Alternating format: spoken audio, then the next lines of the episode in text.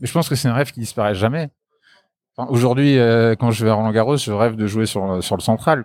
J'étais, j'ai la chance de voir la demi-finale euh, à Roland Garros euh, très proche du cours, et je, je, le regardais pas en tant que spectateur, je, je le regardais avec envie. Pourquoi j'aime le tennis? Un podcast de Tennis Magazine. Onzième épisode. Le cinéaste Quentin Reynaud avec Cédric Rouquet. Pourquoi j'aime le tennis Un numéro un petit peu particulier aujourd'hui, car je ne reçois pas euh, un ancien joueur, une ancienne joueuse, un entraîneur comme je le fais euh, régulièrement, mais un cinéaste, Quentin Reynaud. Bonjour Quentin. Bonjour. Alors vous entendez euh, peut-être à l'acoustique de, cet entretien qu'il est mené dans un dans un restaurant à Paris. J'ai réussi à, attraper Quentin entre deux séances de promotion de son film 5e set en province. Le film 5e set, vous en avez entendu parler dans les colonnes de Tennis Magazine, puisque nous avions assisté au, tournage à Roland Garros à l'époque. C'était il y a il y a un an à peu près. Et ce film, Quentin, il va sortir le, 2 décembre, c'est ça? Exactement, le 2 décembre, le mercredi 2 décembre. Que vont voir euh, les spectateurs qui iront euh, voir du, tennis sur grand écran euh, à partir du 2 décembre dans ce film 5e set le pitch, le pitch du film, c'est donc Thomas Joseph Edison, 38 ans, quasiment 38 ans, qui était, lorsqu'il avait 17 ans, un des plus grands espoirs du tennis français. Il est arrivé en demi-finale de Roland Garros, deux balles de match contre le numéro un mondial de l'époque et il s'effondre. Il perd ce match et suite à cette défaite, plus rien ne, ne, fonctionne comme il l'avait envisagé et, et, il a 20 ans de, de à, traîner un petit peu dans les profondeurs du classement, voilà, à se galérer euh, aux alentours de la 300e place mondiale. Il a 38 ans, donc il arrive aux qualifications de Roland Garros. Il espère une wildcard qu'il n'a pas. Et il se met à gagner des matchs de qualification en l'espoir, le secret espoir de rejoindre le premier tour. Et plus il gagne ces matchs de qualification, plus il détruit en fait l'équilibre qu'il avait construit dans, dans son rythme quotidien, dans ses petites défaites. Voilà, il détruit le rythme qu'il avait avec sa femme. Il détruit un petit peu la relation qu'il a avec sa mère. Donc c'est un petit peu comme ça une sorte de négatif de sa vie privée euh, et sa vie professionnelle. Est-ce qu'il faut être un fondu de tennis pour faire un film pareil ou est-ce qu'il aurait été à la portée de d'un autre réalisateur? C'est plusieurs euh, tiroirs cette question. En fait, je pense que non, on n'a pas besoin d'être forcément un, fondu de tennis pour faire un film sur le tennis.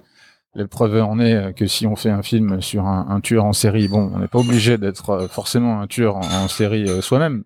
Euh, Scorsese euh, en est la preuve. Mais pour autant, il faut en avoir une connaissance. Et Martin Scorsese en est aussi la preuve. C'est-à-dire que ses meilleurs films, pour moi, ce sont les films qui parlent de son enfance. Qu'est-ce qui s'est passé? Donc, euh, il était à l'Italie, je crois, ou, ou, à New York, ou à Hell's Kitchen, je sais plus. Mais en fait, il parle de ses films, de quelque chose qu'il connaît, qu'il n'a pas forcément fait, mais qui était dans son milieu. et donc, je dirais que moi, le tennis, euh, j'avais pas forcément besoin d'être un, amoureux du tennis, mais par contre, il faut en avoir une connaissance extrêmement précise. Donc moi, l'avantage que j'avais sur ce sujet, c'était que j'aurais, je le savais, un niveau d'exigence euh, technique et une expertise suffisante pour que, à aucun moment, on puisse se dire, ok, là, c'est pas crédible. Voilà. Donc, je dirais que euh, moi, mon expérience personnelle m'a permis assez facilement d'arriver à ce niveau-là de euh, d'exigence et de crédibilité. On voit dans le film euh, Matchpoint de Woody Allen, c'est pas un film sur le tennis, mais le peu de séquences qu'il y a sur le tennis, elles sont pas crédibles du tout. On s'en fout, c'est pas un film sur le tennis. Mais il n'en est pas moins que c'était ce que je voulais éviter. Je voulais justement qu'on soit dans une crédibilité maximum, de manière à pouvoir se concentrer à l'histoire elle-même, voilà, et que sur les personnages et pas sur la technique. Alors cette culture euh, tennis, elle vient d'où? Est-ce qu'elle vient d'une pratique intense? Est-ce qu'elle vient d'un positionnement de, de, de, fans qui ne ratent pas les, les grands matchs, les grands tournois? Sûrement des deux. Ah bah elle vient de mon père hein, voilà enfin c'est on est un peu dirigé. Et moi-même euh, là j'ai un j'ai un, j'ai un, un, fils de 4 ans et demi et la seule chose qu'il a le droit de regarder à la télé depuis qu'il est né c'est le tennis jamais regardé rien sauf le tennis. Donc, euh, on, dirige, euh, voilà, on, on, quand même, on oriente un petit peu. Et moi, je pense que j'ai été orienté par mon père, bien sûr.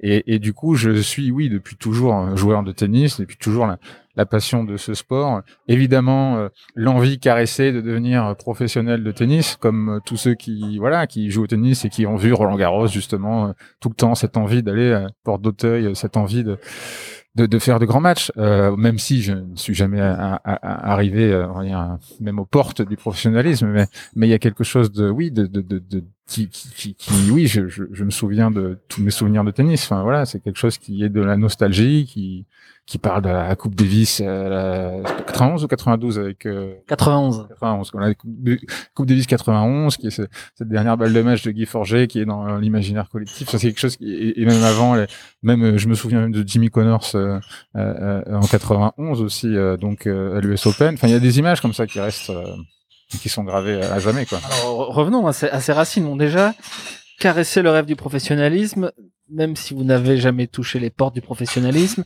ça veut dire qu'il y a quand même un certain niveau de pratique en compétition, enfin de classement. C'est quoi votre itinéraire, Quentin? Non, moi j'étais à... en fait là là je vais pouvoir rétablir une, une, vérité mais tant pis c'est pas grave. J'étais en fait j'ai des performances à 2-6 effectivement et en fait, euh, on m'a mis du coup que j'ai eu ce classement de 6, alors que je n'étais pas de 6, j'étais 4-6. Mais c'est tant mieux si 20 euh, ans plus tard, le cinéma me permet de gagner deux classements. Euh, je suis, je suis très content. Donc voilà, je suis 2-6 ou 4-6, ça me va, ça me va très bien. Mais voilà, non, j'étais j'étais une, bonne deuxième série, on va dire, un bon joueur de club à 15 ans. J'étais euh, ce classement-là à 15 ans, donc euh, assez relativement tôt. Euh, voilà, j'étais à la, à la Villa Primrose à Bordeaux en, en pré-national et en national, en championnat national. Et voilà, j'étais parmi mes amis proches. Euh, il y avait ben, maintenant le directeur du club de Primrose. le directeur sportif Jean-Baptiste Perlon, qui a fait donc voilà connu du milieu tennistique et qui été premier tour à Roland Garros plusieurs fois euh, et toute l'atmosphère primrosienne. Voilà. Euh, donc j'ai navigué. Euh, euh, voilà, dans ce club euh, avec des objectifs hauts, mais en ayant quand même assez vite conscience que le très haut niveau appartenait à quelque chose de de, de différent, quoi. Voilà. Et, et, moi, de ma génération, celui qui était le, le, les portes étendards, c'était Paul-Henri Mathieu. Euh, qui était chez Bolitieri, euh, voilà, et qui était le numéro un euh, et de très très loin. Et c'est pour ça que même, voilà, on verra peut-être, mais, mais son apparition, sa participation dans le film n'est pas que symbolique pour moi. Elle définit quelque chose par rapport à mon histoire, mon rapport à ce sport, et, et justement à la, à la difficulté de devenir un grand joueur. Voilà. Et jusqu'à quand vous l'avez caressé du coup cet espoir? Jusqu'à quand vous en avez rêvé en tout cas? Parce qu'on comprend bien que c'est quelque chose qui, qui relève plutôt de l'enfance que du, que du projet euh, de vie. Mais je pense que c'est un rêve qui disparaît jamais. Enfin, Aujourd'hui, euh, quand je vais à Roland Garros, je rêve de jouer sur sur le central. Quoi. Enfin, j'ai la chance de voir la demi-finale euh, à Roland Garros très proche du cours, et je, je, je, je, je, le regardais pas en tant que spectateur, je, je le regardais avec envie. Je le regardais avec envie, avec avec pas une pointe d'amertume, mais mais une envie réelle de me dire et ouais, je, je, voilà, il y a quelque chose, quoi. Il y a quelque chose qui, il y a quelque chose. C'est pas fini. Comme le personnage, c'est pas fini. Je suis pas dans le. Et après, il n'y a pas de moment où on se dit que c'est fini. Enfin, je veux dire, moi, comme je dis, j'étais jamais vraiment dans une, dans un choix proposé. Euh, il y a des moments, il y a des joueurs, il y a des talents où on se dit, il faut y aller, il faut faire un vrai sport-études, il faut partir ailleurs, il faut, il faut, il faut, voilà, il faut.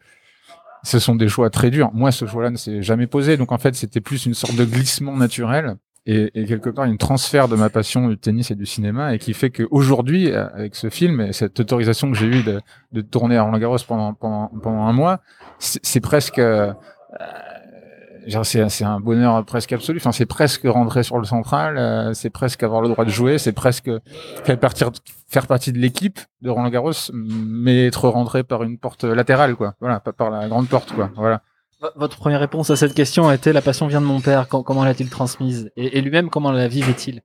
Mais non, mon père, mon père était joueur de tennis.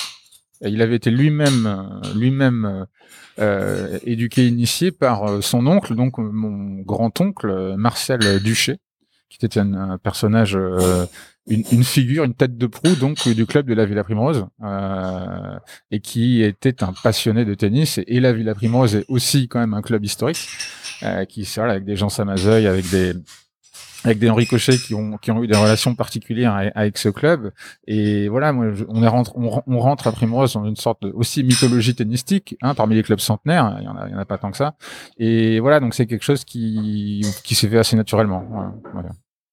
il jouait à quel niveau? Mon père, il était pas, pas très très bien classé, mais aujourd'hui, je devrais dire, à mon avis, s'il avait fait, parce qu'il avait, euh, je pense qu'il devait être à 15 euh, dans ces eaux-là, voilà, euh, voilà, à peu près. Les souvenirs d'enfance qui vous ont rendu si, si accro au tennis, on a un petit peu parlé de la Coupe Davis 91 tout à l'heure, donc enfance fin des années 80, début des années 90, c'est ça? Bah, Dans les années 90, les idoles, elles sont, elles sont faciles. J'avais pas d'idole fondamentalement, mais c'est drôle. Il y a une sorte de, euh, Enfin, si, voilà, moi, je, je, à partir des, voilà, moi, je, suis né donc en 1982. Il y a, il y a dans cette transition des générations, euh, fin des années 80, début 90, où là, avec l'arrivée d'Agassi, euh, euh, des Agassi sans euh, ce truc-là, qui est un peu moi la naissance de mes souvenirs. Avant le Agassi sans prince, c'est des choses qui sont moins net dans mon esprit. Donc moi je dirais que ça commence avec euh, mon premier souvenir avec la finale euh, Andrés Gomez contre contre Agassi par exemple avec cette espèce d'attente du kid euh, voilà et qui, qui finit par la victoire d'Andrés Gomez. Et oui, le personnage le plus atypique de cette époque c'est ce sont des noms étrangement pour moi euh, évidemment euh, euh Agassi euh, évidemment euh, Sampras après un peu plus tard même des, des Nicole des Thomas Muster des Bruguera des, des qui qui sont des sortes de noms comme ça qui sont une succession de qui sont qui sont qui sont des trucs qui appartiennent vraiment à une sorte de c'est assez difficile à définir c'est il y a des choses comme ça qui font que c'est ouais c'est c'est là quoi. Voilà ça existe avec aucun, aucun nom qui émerge, qui écrase les autres et qui, qui, qui, est l'inspiration suprême. Je pense que si je devais choisir entre un Agassi et un Sampras, si je devais me positionner, j'étais beaucoup plus sur un Sampras, parce que j'aimais bien cette espèce de, de, de, de, détachement, euh, comme ça, un petit peu faussement euh, faussement grand escogriffe euh, un petit peu qui ont l'impression que ça va partir dans la, dans, la bâche à chaque fois et puis ça reste ça reste dedans donc c'était quelque chose d'assez fascinant mais mais euh, mais non j'ai pas de joueur j'aimais autant la hargne de Muster que le que que, que le qu'un coup droit de, de, de Berasategui horrible, j'en sais rien. Euh, qui et puis non, je naviguais ou quand même qu'un Stitch, cette espèce aussi de Enfin voilà, euh, les, les transferts de génération, j'ai pas, j'ai vraiment, j'avais pas un joueur dans lequel j'avais euh, 100 posters. J'avais tous les posters de Tennis Magazine. Alors ça c'est le truc, évidemment, euh, et c'est pas pour rien que j'ai demandé d'avoir l'autorisation des posters dans, dans, dans le film. Euh, j'avais tous les posters de Tennis Magazine, mais j'avais pas justement qu'un seul joueur. Je les mettais ceux qui gagnaient, ceux qui j'étais sensible. Euh, voilà, c'est, ça passe de Chang, ça passe de, ensuite à Bizarrement, j'étais assez peu. les joueurs français m'ont pas trop fait rêver.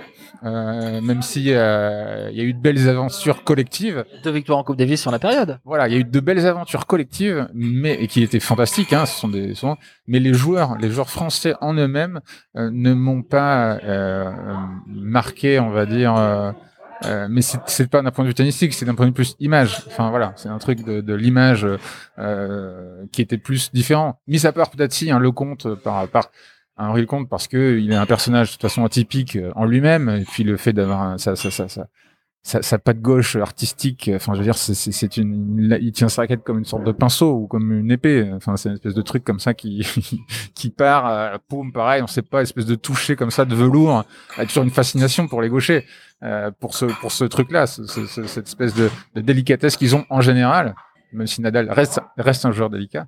Euh, voilà, c'est, oui, ils réfléchissent pas les gauchers avec la même partie du cerveau. Il y a un truc différent quoi qui se passe. C'est pas, c'est, particulier. Donc non, je, j'ai un amour profond pour cette période 80-90, euh, mais j'ai pas de, j'ai vraiment pas de référence particulier. J'ai des, j'ai des moments, j'ai des images, j'ai des couleurs, j'ai, des, j'ai tous ces noms qui viennent, mais j'ai, j'ai, un amour pour tout ce moment-là, ce duel-là.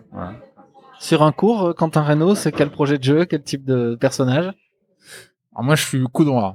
C'est juste décalage coup droit. Gros physique et décalage coup droit et revers euh, bâche. Voilà. Mais j'avais effectivement, j'avais j'avais tellement un bon coup droit, même qu'on me on me on me faisait, j'étais souvent sparring. Euh, voilà. Parfois, ça m'arrivait de jouer, mais très peu euh, quand même avec Jean-Baptiste Perrin. Une fois, j'avais fait avec euh, euh Hicham Arazi, j'avais joué une ou deux fois, euh, trois fois. Voilà. Alors voilà, on, parce qu'on jouait en cadence sur le coup droit, c'est vrai que si je suis en cadence sur le coup droit, je, je, je peux même encore aujourd'hui. Hein, et c'est vrai que je peux tenir à, à, très haut niveau. Mais par contre, faut que voilà, faut pas, faut pas me jouer sur le revers hein, et me faire autre chose. Donc je dirais décalage coup droit. Voilà, c'est moi, c'est ça. Et finir le point ou ou point perdu. Voilà. Si on est trop en décalage coup droit, euh, de toute façon, euh, si on tue pas l'adversaire, on va pas revenir. Hein, c'est voilà, enfin, on a, perdu, un point perdu quand même. Hein. Si l'adversaire c'est un tout petit peu euh, voilà, placé ça la balle, après, on est un peu cramé de l'autre côté. Hein, Alors, combien de saisons à, faire comme ça des tournois FFT et à, chercher à améliorer son classement? Alors, moi, je pense que j'ai dû commencer à peut-être une dizaine d'années, je pense. J'ai dû commencer vers 7-8 ans les tournois, en eux-mêmes, je pense. Et j'ai dû m'arrêter vers 16 ans, parce que 16-17 ans en max. 16 ans, parce que je me suis fait à un moment donné une grosse euh, blessure à la cheville. Euh, bon, une grosse, une entorse un peu, un peu, un peu agressive. Et puis après, bah il y a le voilà qui m'a arrêté quelques mois. Et puis après, il y a le réalisme, euh, la vie qui passe, euh, le voilà le, le, le- choix de la fin d'études, euh, commencer à réfléchir à autre chose. Et puis il y en a qui ont continué. Et moi, je je, je saurais pas trop dire pourquoi. Euh, euh, j'ai un peu arrêté parce que j'ai arrêté de jouer en compétition, en jouant assez peu en amateur. Mais euh, mais voilà, ça a glissé. Et puis je, je, je c'est comme si je n'avais jamais arrêté. Je me dis que peut-être le fait d'avoir arrêté m'a donné aussi cette envie de faire ce film. C'est-à-dire que, et ça m'a donné un regard un peu différent sur, sur pour justement aller chercher encore une fois un petit peu de cette nostalgie. euh, voilà, pareil, fin 90, début 2000, ou ces genres de moments où où je où je continuais de jouer juste avant que que je m'arrête et d'avoir un regard un peu pas, frais mais un regard d'envie enfin très, avoir très envie de montrer ce, ce, ce, sport de le montrer différemment et, et de retourner sur un terrain de tennis et de rejouer et de refaire participer de de voilà de me re- remettre dans le dynamisme d'un joueur même si je n'étais que réalisateur. Euh, En disant tournoi, quels sont les, les, les meilleurs souvenirs ou, ou les histoires les plus euh, les, les plus dingues que vous avez vécues sur un cours On a tous des histoires un petit peu euh, qu'on raconte euh, dans les soirées. Alors Quentin, c'est quoi vos, histoires sur de, de, de joueurs? Non, il y en a une qui m'a, il y en a une qui m'avait, euh, enfin une qui m'a, qui m'a frappé, mais qui, qui lie un petit peu aussi un peu, qui est un peu lié au sujet du film et qui est peut-être un peu un sujet, un futur projet de film. C'était en match par équipe. On est jeune euh, et qu'on a plutôt un, un- un niveau correct, bien souvent on se fait euh, la main un petit peu sur des équipes euh, plus euh, âgées. Enfin voilà, Et ça arrive en match par équipe, ça c'est fantastique. Voilà, on, a des matchs où on a on a 10 ans et on joue contre des mecs de 35, euh, 40 ans euh, et qui ont beaucoup de bouteilles euh, et qui aiment bien souvent pas trop perdre hein, contre des jeunes de, de 10, euh, 11 ans. Et euh, et il y a souvent aussi les parents qui sont là de ces enfants. Donc et un jour, j'ai joué contre un j'ai joué contre un, un- un- une personne qui était très tricheuse, mais très très tricheuse, elle ne supportait pas de, de, de, Il y avait le, notre capitaine d'équipe qui essayait un petit peu de faire comprendre à l'arbitre que bon, fallait que euh, ça se calme, voilà. Donc il y avait un peu une tension comme ça qui est montée. J'avais mon père qui était là, j'avais mon père qui était là, et, euh, et à un moment donné, le mec a, a, a triché, était vraiment très désagréable avec moi, et puis mon père a fait une remarque, un truc comme ça, il a dit non mais attends, faut arrêter. Et le mec, en fait, s'est levé et est parti euh, vers mon père en le menaçant avec, euh, avec, avec sa raquette. Et là, moi, j'étais 11 ans, il faisait, il faisait, il devait faire 100 kilos. Moi, j'étais truc, et moi, je sais pas, il y avait ce truc-là de, de, de- je suis parti vers le, vers, vers le mec avec ma raquette dans la main. Je me suis mis entre les deux, je l'ai regardé, je lui ai dit, si tu touches à mon père, je te tue. Et j'avais 11 ans. Le mec m'a regardé, et tout ça, et, et, et je me faisais, enfin, c'était ridicule, c'était absurde, quoi, voilà. Et c'était un truc comme ça de, de, et je me suis dit, et ça a été, euh, c'est parti, on a été séparés, euh, machin, j'avais 11 ans. Et il y avait ce truc de, enfin voilà, c'est une anecdote à la con, mais c'est vrai, enfin voilà, il y a eu un truc au rapport, et c'est ça, je dis ça aussi par rapport euh, au rapport euh, des parents dans le sport aussi, enfin il y a une espèce de truc comme ça, et j'en parle dans le film, de, enfin un sportif se positionne par rapport, la plupart du temps par rapport à un proche, par rapport à un parent dans le sport. Et, et, et le sentiment, donc, parle aussi de fierté, c'est-à-dire que euh, il faut pas nous, enfin voilà, il y a un truc de euh, de, de, de, de, de protection familiale un petit peu comme ça, euh, sanguin, de, de puissance, de trucs et de et quand on parle des grands joueurs, ils sont devenus grands joueurs euh, par ou à côté d'eux, une famille et c'est et c'est quelque chose de moi qui me touche énormément. Voilà, c'est proche, la famille, celle qu'on ne voit pas en réalité. Voilà, Euh, quel est le rôle de alors la- le rôle de la mère d'Andy Murray, on le sait, mais quel est le rôle de son père? Parce qu'il il s'entend si bien avec son père, mais on ne sait pas ce qu'il fait son père. Il y a forcément quelque chose, c'est ça que je comprends. Oui, il y a toujours quelque chose, c'est toujours un rapproche. C'est pas forcément un parent direct, mais c'est en tout cas un proche. Voilà, un parent. Il y a toujours un parent quelque part. De, de... C'était très drôle. C'était pas, c'était pas à moi de protéger mon père. C'était à moi- mon père de le protéger. Mais moi, comme j'étais joueur de tennis, c'était moi qui étais dans ce truc-là. Je me suis dit non, c'est pas avec mon père que tu vas régler ça, c'est avec moi que tu vas régler. Voilà, s'il y a un problème, c'est avec moi. Et c'est un peu ça que je trouve très intéressant, c'est qu'au bout d'un moment, euh, on s'approprie aussi quelque chose qu'on nous, qu'on nous a, on nous a mis là, mais maintenant c'est nous, même à 11 ans, et les joueurs, je pense aussi, a cette responsabilité-là dans les sportifs de haut niveau, déjà de, euh, peut-être que je tutoyais, mais, mais, à rien du tout, ce que les sportifs qui ont de vraies attentes, de vrais poids sur les épaules ont, c'est-à-dire euh, un Gasquet qui fait la une de Tennis Mag à 9 ans, quelle, quelle lourdeur, quoi, quelle épaisseur, quoi. C'est incroyable, un truc pareil. Comment est-ce qu'on le ressent, comment est-ce qu'on le vit, comment est-ce que, et c'est pas évident, voilà. Et, bon, je sais pas si c'est très clair, mais c'est ça. Si, si, si, mais est-ce que le match est allé au bout?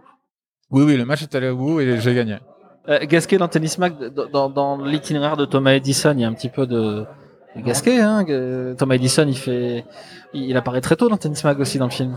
Alors non, c'est pas du tout inspiré de Richard Gasquet. Richard Gasquet, il a une très grande carrière. Enfin, c'est, c'est, c'est, je parlais juste du fait d'être repéré tôt et donc dans les journaux assez tôt. Non, mais voilà, mais parce que effectivement, on me dit, ah, plusieurs fois, on me dit, ouais, vous êtes inspiré de ci, un tel, un tel. Richard Gasquet, effectivement, mon inspiration a été par rapport au, fait qu'il ait été détecté si jeune et que même moi j'étais de 82, lui il doit être 85, je pense, ou voilà, 85, ouais, 6. 85, 86. Et déjà quand il était 86, il était dans nos catégories d'âge à battre tout le monde. Et on le voyait arriver. Le, le- il avait 3 ou 4 ans de moins que nous et il était déjà dans tous les tournois de 82 et il battait tout le monde. Donc, euh, donc oui, il y a cette inspiration-là qui, moi, en plus, m'a touché parce que je l'ai vécu, ça, c'est arrivé. Je l'ai vu, je l'ai senti, je l'ai vu arriver, quoi. Vous n'avez jamais, jamais joué contre lui? Non, non, non, non, non, jamais joué contre lui. Euh, mais, mais, mais en tout cas, voilà, il y a, y a ce truc-là. Mais après, dans le déroulement du personnage et du film, c'est plus du tout son histoire. C'est uniquement ça, mais qui est quand même un mal et qui avait, qui avait été identifié d'ailleurs hein, assez, assez intelligemment par, par Federer, euh, en disant qu'effectivement, nous les Français, on avait, on avait les meilleurs du monde jusqu'à 16 ans. Euh, et après, euh, on les a plus. Euh, c'était pas faux. C'était un peu, un peu, un peu ironique. Mais c'est- je sais pas. C'est peut-être très français aussi de pas être content de ce qu'on a ou quoi. Mais on n'a pas, on n'a pas encore réussi. Et là, je dis pas je, je dis on. On n'a pas encore réussi à trouver le joueur qui va être l'identification de ce fameux, euh, cette, cette victoire, ce truc. Et même si son gars est arrivé en finale, c'est pas suffisant. Enfin, c'est très bizarre de, de, de, de, l'Open d'Australie euh, contre Joko et compagnie. C'est jamais suffisant. Enfin, il y a quelque chose de, très dur hein, à être aussi un, un joueur français. C'est juste cette, cette identification de joueur précoce et qui peut parfois être un vrai drame. Voilà. Et, euh, et je pense que les médias euh, ont un rôle à jouer là-dedans et les entourages aussi des joueurs ont un rôle à jouer là-dedans. Moi, quand je vois, mais encore que ce soit peut-être différent, quand je vois euh, Hugo, euh, Hugo Gaston, euh, qu'on a tous découvert, moi, honnêtement, je, il était là depuis longtemps, mais moi, je le connaissais pas, et que il fait ce, parcours incroyable à Roland, et que derrière, eh ben, il fait l'émission quotidien, il fait l'émission ci, il fait l'émission là, il fait l'émission ci, et j'ai dit, je pense qu'il a l'air d'être euh, mentalement euh, au-dessus, enfin, de l'extérieur. Euh, Pour, les matchs qu'il a fait, c'est que je pense qu'il est au-dessus mentalement que beaucoup de, de joueurs, donc ça, je suis assez rassuré, mais j'aurais envie de lui dire, putain, attention, hein. Attention, attention, attention, retourne vite, vite, vite à l'entraînement, euh, bouge-toi les oreilles, euh, continue de bosser, euh, à 7h30, euh, tu fais, euh, tu fais 10 bornes, ensuite tu t'enchaînes sur 25 heures d'entraînement si tu peux, euh, et, et, et, et, voilà, c'est ça qui, qui peut faire un peu peur, moi, pour moi. Enfin, si j'étais en tout cas coach, je dirais, fais, très attention, et, et les sorties d'ailleurs, enfin, la, référence, en termes, pas, pas une référence, mais il y en a plein, mais un Tony Nadal aujourd'hui qui a quand même un statut euh, particulier, mais mais qui, qui, qui est une sorte de grand pape de l'entraînement euh, et qui et qui qu'on vient consulter pour pour avoir des des des des des, des, des, bons tuyaux, des bonnes informations. C'est un- peu ça qui dit aussi l'humilité, le travail, euh, pas pas la beauté du geste forcément, voilà, mais l'acharnement quoi, la hargne, la haine, la haine, le refus de la défaite, la détestation de la défaite. Ce sont des choses qui, effectivement, sont des axes de travail tout autant, voire plus que la simple beauté technique. Avant de revenir au film et au- à tous les clins d'œil qu'il fait au, au monde du tennis, racontez-nous Quentin comment vous avez, euh, à partir donc de 16-17 ans, lâché un peu le tennis en compétition pour vous orienter vers autre chose et donc vers, vers, vers l'image et le cinéma. Comment ça s'est passé? Et surtout, quelle était aussi la place du tennis pendant cette, cette période-là? Il faut se dire que être joueur de tennis de haut niveau, c'est un investissement quand même maximal. Et, tout le monde le, ils le diront tous. Euh, il faut faire des choix. C'est-à-dire que effectivement, c'est une sorte d'assaise. Au bout d'un moment, il faut être un joueur de tennis. Cet investissement, cette espèce de, de retrait de, de entre guillemets une vie classique de jeunes, de faire la fête, etc. Pour moi, ils le récupèrent au centuple quand ils deviennent justement qu'ils arrivent sur un terrain, qu'ils entrent sur une arène et que tout d'un coup, il y a je pense, en tout cas, moi je ne l'ai pas vécu, mais je pense qu'ils ont cette espèce d'adrénaline là, cette satisfaction de se dire, bah ouais, moi j'en- ai chié, mais je sais pourquoi je suis là, je suis arrivé là maintenant. Et euh, et, et, et moi, ce choix-là n'est jamais arrivé. C'est-à-dire que euh, moi, c'était une sorte de la vie a changé, les fêtes sont arrivées, l'avenir se présente, et puis à un moment, et le tennis, à un moment donné, ça glisse. euh, C'est-à-dire que la passion est restée la même, mais pour une raison que j'ignore et, je me suis retrouvé avec à un moment donné deux ans sans avoir touché une raquette, mais sans m'en rendre compte. C'est pas une décision. Mais en continuant à le, à le, suivre. Oui, en le suivant tout le temps, en étant passionné, en continuant à lire, à, regarder, à essayer de comprendre, à analyser, mais juste en, en me rendant compte que merde, je, merde, putain, ça fait deux ans que j'ai pas joué, quoi. Mais j'ai le sentiment que j'ai jamais arrêté. C'est très étrange et, et, et, quelque chose comme ça aussi des, derniers j'étais justement primrose à un moment donné j'étais j'étais parti je pense je suis revenu l'année dernière mais j'y étais pas allé pareil je sais pas pourquoi mais j'étais pas allé pendant 7 ou 8 ans je pense dans ce club. Et les gens n'avaient pas changé c'était les mêmes gens les mêmes cours, les mêmes trucs, en fait rien n'avait changé. C'est cette espèce comme ça de, de truc qui est assez assez dingue aussi dans ce sport, et je pense que euh, dans tous les sports en général, mais il y a quelque chose qui dépasse un peu le, le simple cadre de la discipline, et ça parle au passé, ça parle au temps qui passe ça parle au matériel. Euh, quel est le matériel qu'on utilisait, quel matériel qu'on a maintenant. Voilà, moi, dans le film, hein, de mes plus belles trouvailles, euh, j'ai demandé, j'ai réussi à récupérer euh, les raquettes, les premières, les radicales de Agassi, qui étaient devenues collector en 91 ou 92, et qui sont avec un tamis absolument hallucinant et qui du coup sont voilà fantastiques et les vieilles raquettes en bois. Enfin, il y a un truc comme ça qui qui dépasse. Donc j'ai jamais vraiment choisi d'arrêter. Non, c'est juste ça s'est fait comme ça, ça s'est glissé comme ça. Et après moi, j'avais en parallèle de cette passion du tennis, toujours une passion aussi pour le cinéma. C'est-à-dire que même en étant jeune, même en étant jeune, à partir de 10, 11, 12 ans, j'avais tous les week-ends, je, faisais des petites fictions avec euh, mes cousins où je les faisais jouer et je prenais des vieilles caméras euh, SVHS et des Super 8 avec, avec, avec de mon grand-père et je faisais des fictions que je montais en direct. Donc je filmais si la scène n'était pas bonne, je rembobinais la cassette et je, et je coupais et je, et je me remettais juste à l'endroit qui était à peu près bon. Et, et, et, voilà, donc ça a toujours, euh, c'était toujours un peu concomitant, voilà. Et, et j'ai toujours voulu faire ça, euh, cinéma. Euh, ça m'a toujours passionné. J'avais toujours envie de, voilà, de, de filmer.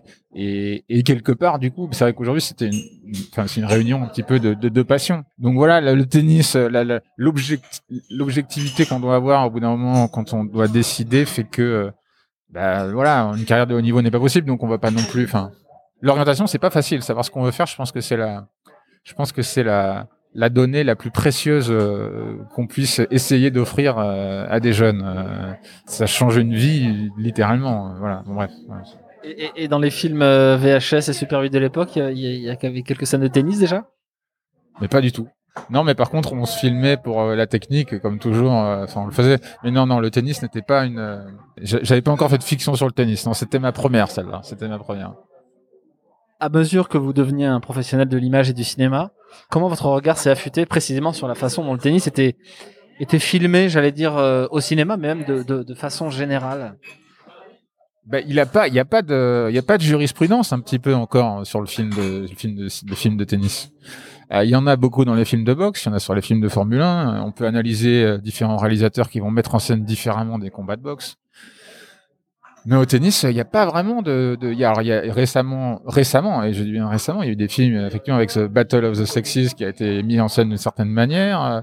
Il y avait Borg McEnroe qui est mis en scène d'une certaine manière, mais mais mais tous ces films ne ne ne, ne traitaient pas véritablement pour moi d'un. Enfin, il y avait le tennis n'était pas mis en scène de manière euh, à expliquer ce que c'était même un point de tennis, enfin, sans vouloir l'expliquer, mais mais du moins qu'il n'y avait pas forcément une cohérence et on va dire qu'il y avait plus d'une sensation et si on analyse les montages, la manière dont c'est fait, les points c'est quasiment impossible de suivre ce qui est fait. À tel point qu'il y a des incohérences même dans le calcul des points, mais ça dérange pas, c'est du cinéma. Enfin, ça, ne marche pas. Il y a des trucs qui, la balle part à droite et puis au moment le mec la récupère à, gauche, la balle part sur le revers et la frappe qu'on voit sur la coupe suivante, c'est un coup droit. Et ça passe. C'est la magie du cinéma. Mais moi, je voulais éviter ça déjà d'une part.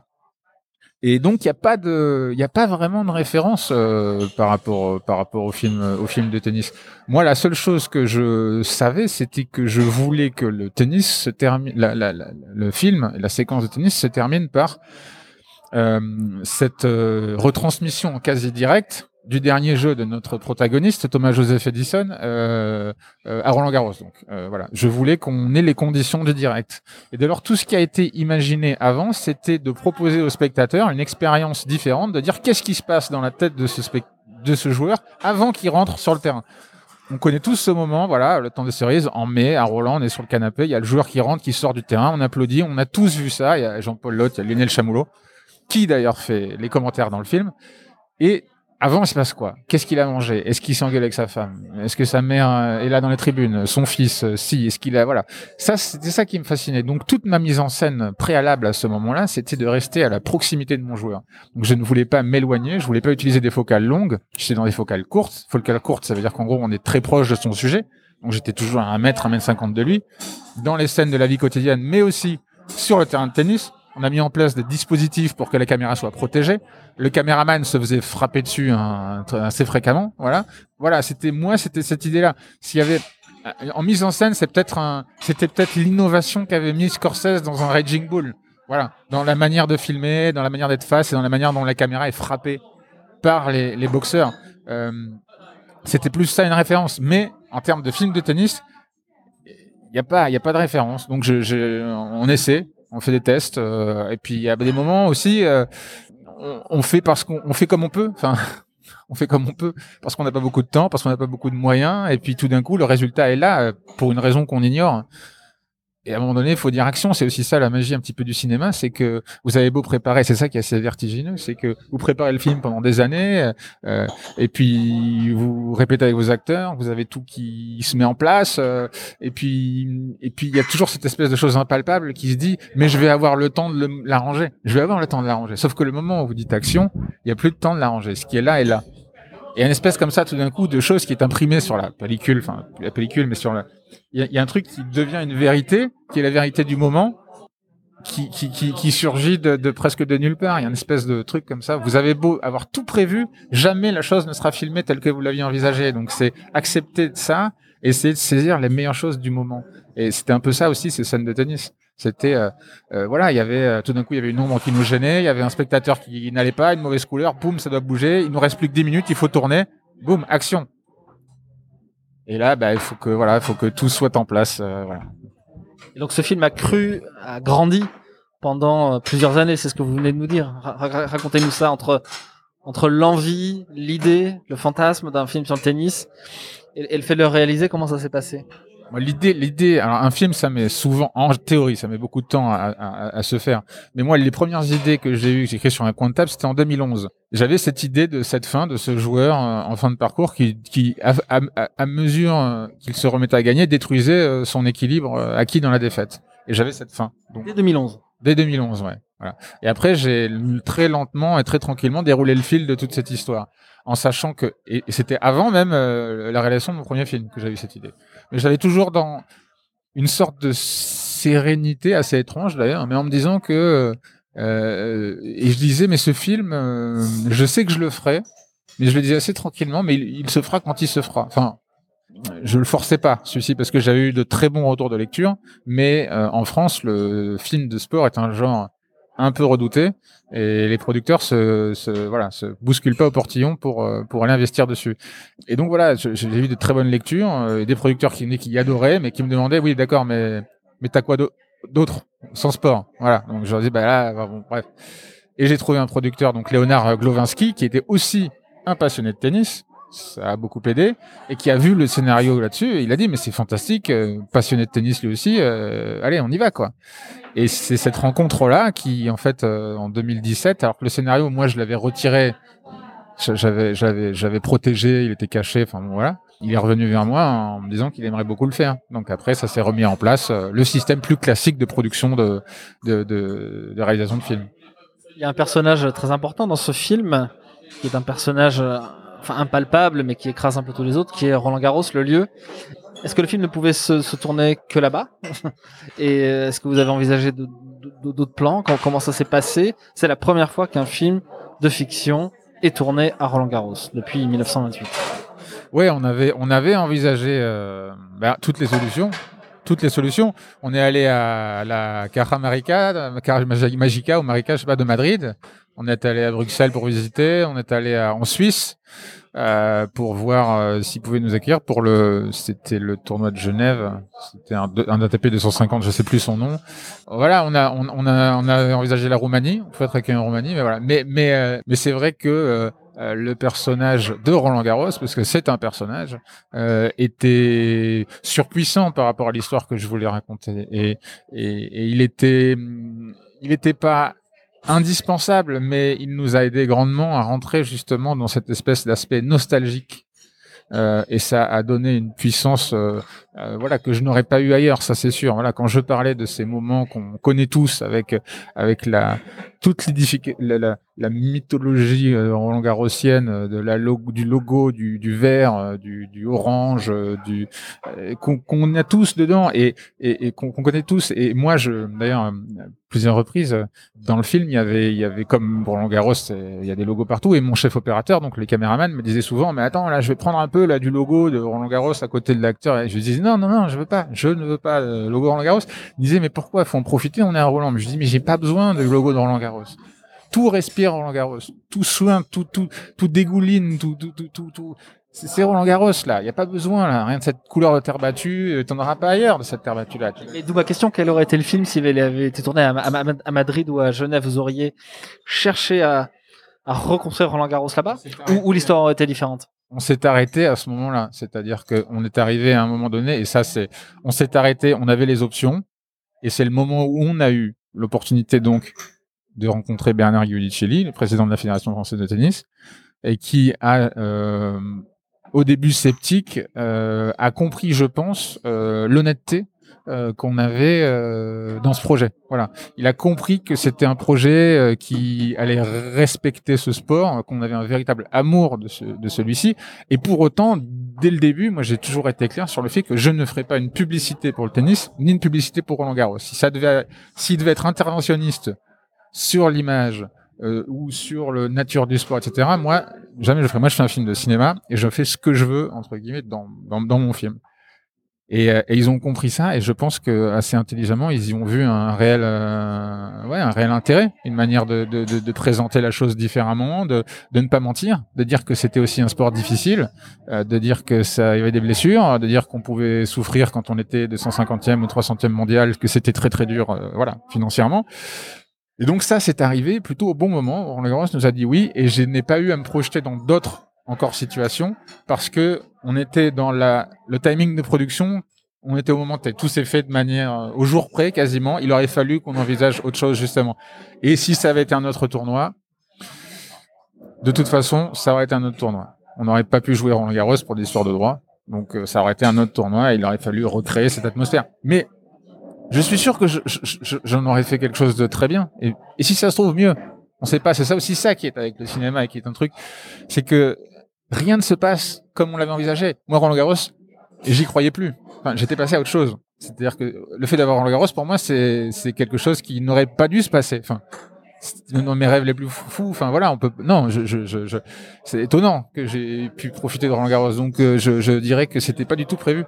Et, et si j'avais pas eu Roland Garros, de toute façon, ce serait débrouillé. Le cinéma, n'est, mais la vie et le, travail en général, et ce n'est qu'une succession de, d'adaptations à des à des moments euh, donnés, des, des voilà des euh, il faut juste savoir dire qu'à un moment donné, voilà, être un capitaine, être un réalisateur de cinéma, pour moi, c'est celui qui va être capable juste au moment où tout est bloqué, où rien ne fonctionne, de se dire, mais regardez, si, on va peut-être pouvoir faire ça comme ça. Donc peut-être que ça aurait été mieux, moins bien, je sais pas, mais en tout cas, ça se serait fait. Moi, c'est ça qui me fascine dans le cinéma et dans, et dans le fait d'être réalisateur, c'est vraiment de, de c'est, c'est, ce n'est qu'une succession de, de difficultés à, à, affronter, à surmonter. Et c'est Michel-Ange qui disait que l'art, l'art naît dans la contrainte et meurt dans la liberté. Mais c'est, c'est la, c'est la vérité. Pour moi, c'est l'essence même de l'art de, de là. C'est, c'est, de vivre une contrainte et de la tordre et de l'utiliser avec ses qualités. C'est-à-dire la retourner contre elle. Pas un mauvais résumé du tennis non plus. Hein pas du tout. C'est, exactement ça. C'est la même chose. C'est pour ça que c'est, c'est pour ça que c'est, ça parle de la même chose. Ça parle de de la remise en cause et de l'adaptation et de la difficulté, effectivement. Euh, alors à tous les degrés, dans un point même, on peut voir euh, une vie dans un point, dans un match de tennis. Alors évidemment, dans un set, ou même quand on perd, voilà, quand on est au bord du gouffre, euh, qu'on mène, euh, qu'on est mené 6-0, euh, 5-0. Qu'est-ce qui, à un moment donné, fait que on va réussir juste à, se calmer, analyser quelque chose froidement et se dire, ok, soit je, soit je ferme boutique, soit j'essaie juste de gratter step by step, point par point, brique par brique, d'essayer juste de démonter un peu l'édifice qui est en train de se foutre en face de moi. Comment je peux construire le mien? Comment je peux analyser le truc? Comment je peux le tordre? Et si je me prends une branlée, si je perds, ok, je passe à autre chose. Il faut aussi savoir des fois encaisser sa perte il faut aussi savoir accepter de perdre. Il faut, il faut pas s'entêter non plus quand à un moment donné plus rien. Mais mais il faut tout garder, ouais, se servir de tout. Et, et oui, évidemment, la, la métaphore tennistique, euh, mais, mais la métaphore de la vie, là, on parle de, le sport parle de la vie, de toute façon, donc c'est pas, c'est pas une surprise, hein, c'est, voilà. Pour revenir à Roland Garros, vous vous souvenez du, du jour et de la façon dont vous avez appris que ça allait se faire à Roland Garros, que qu'il y avait un feu vert C'était comment? Bah c'est, euh, en fait, c'est, euh, bah, je l'ai appris, oui, je l'ai appris, bah, c'est Alex Lutz en fait, parce que c'était, euh, on a, on avait. Avec Lutz, qui est, qui est- l'acteur principal hein, du, film, on l'a pas dit jusqu'à maintenant. Alex Lutz en fait qui était l'acteur principal du film et qui et qui et qui était en relation donc enfin on avait rencontré Bernard Guicheli et lui euh, connaissait un petit peu enfin euh, pas le connaissait mais il avait réussi euh, c'est lui qui avait réussi euh, enfin via Canal Plus à nous à nous à nous faire ac- accéder à, la direction de la fédération française de tennis. C'est lui qui m'a qui m'a dit bah écoute voilà j'étais avec Bernard et j'ai l'impression que c'est ok. Et moi je lui dis mais t'as l'impression oui ou non Il me dit, bah, lui aussi, il était un peu surpris. Il disait, mais j'ai l'impression que c'est OK. Je dis, mais. Non, non, mais c'est OK. Et c'est vrai que du coup, il y a, quelque chose qui se passe. Il y a une espèce de frayeur, euh, une, sorte de, peur d'être à la hauteur pour le coup, de, dire de respecter justement et de ne pas et de ne pas foirer ce truc-là parce que parce que c'est quelque chose qui est très important. Ils avaient jamais ouvert les portes du club à une fiction. Euh, et moi, j'arrivais là et en réalité, ils n'avaient pas beaucoup d'infos non plus ils, savent, c'est pas des, c'est pas des sachants dans le métier. Ils avaient juste un scénario et ma, et ma, et ma tronche quoi, qui leur racontait, euh, qui, qui leur a raconté une sérénade quoi, voilà, pour, pour réussir à l'avoir. Donc, euh, donc c'était pas évident. Euh, mais euh, il y a eu deux choses qui se sont passées, c'est que très rapidement, heureusement, euh, ça c'est un sentiment qui disparaît. Et quand on est dans les lieux du Roland, de Roland Garros, c'est une sorte de, de sérè- sereine, euh, sereine, euh, comment dire, euh, concentration qui se met en place. C'est-à-dire qu'il n'y a plus toute peur du lieu, mais il y a vraiment un maximum de, de tension pour réussir à être à la hauteur de ce truc-là. Et tout le monde se met à niveau.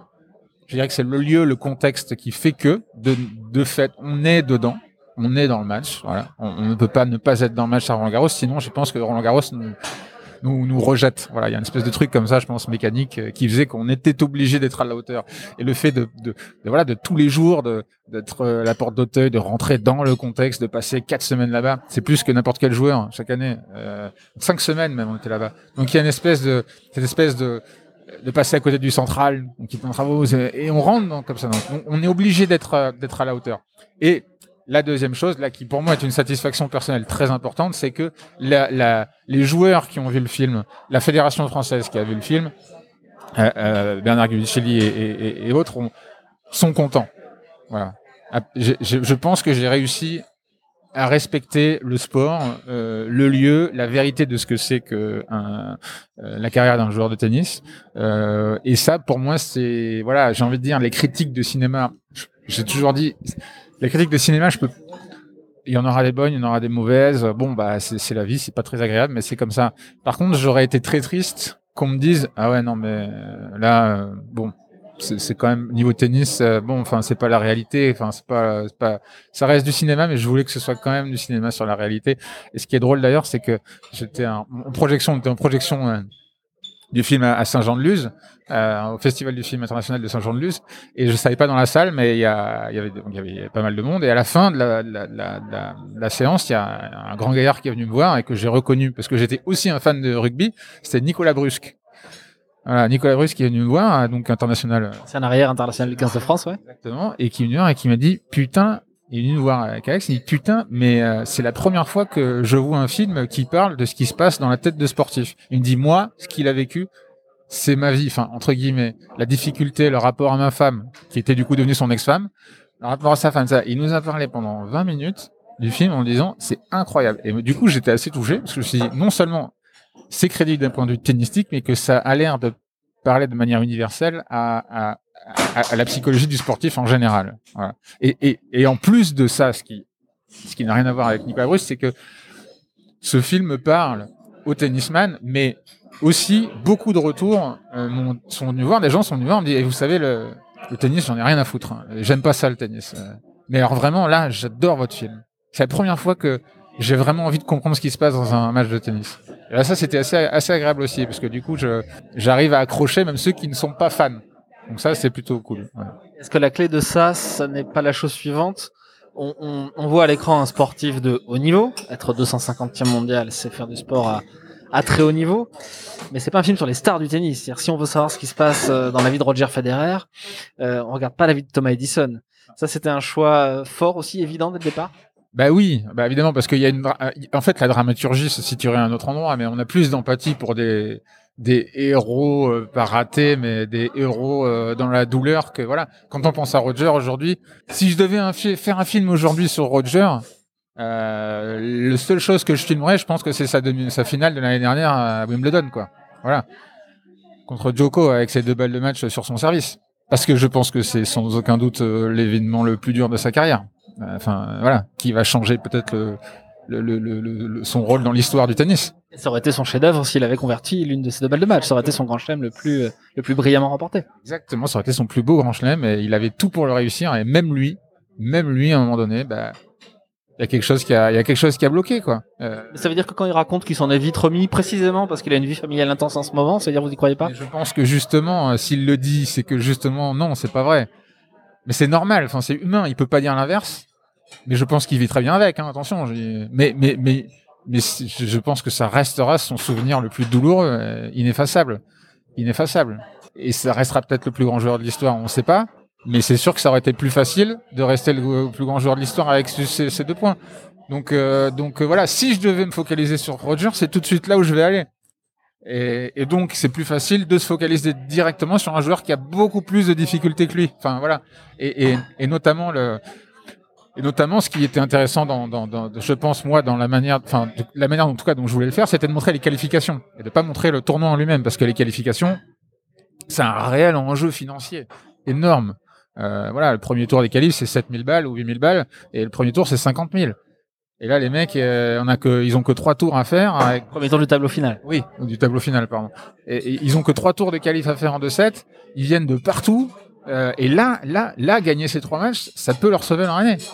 Ça peut leur sauver leur année. Les mecs, ils touchent de 7000, euh, ils sont même pas dans leur frais à 50 000 balles où ils peuvent tout d'un coup euh, faire vivre euh, et repartir. Donc, il y a une dramaturgie dans ces matchs de qualification qui est nettement supérieure pour moi et plus intéressante à celle qu'il y a dans le, dans le grand tournoi. On passe à autre chose après. Dans le grand tournoi, on passe dans le sportif.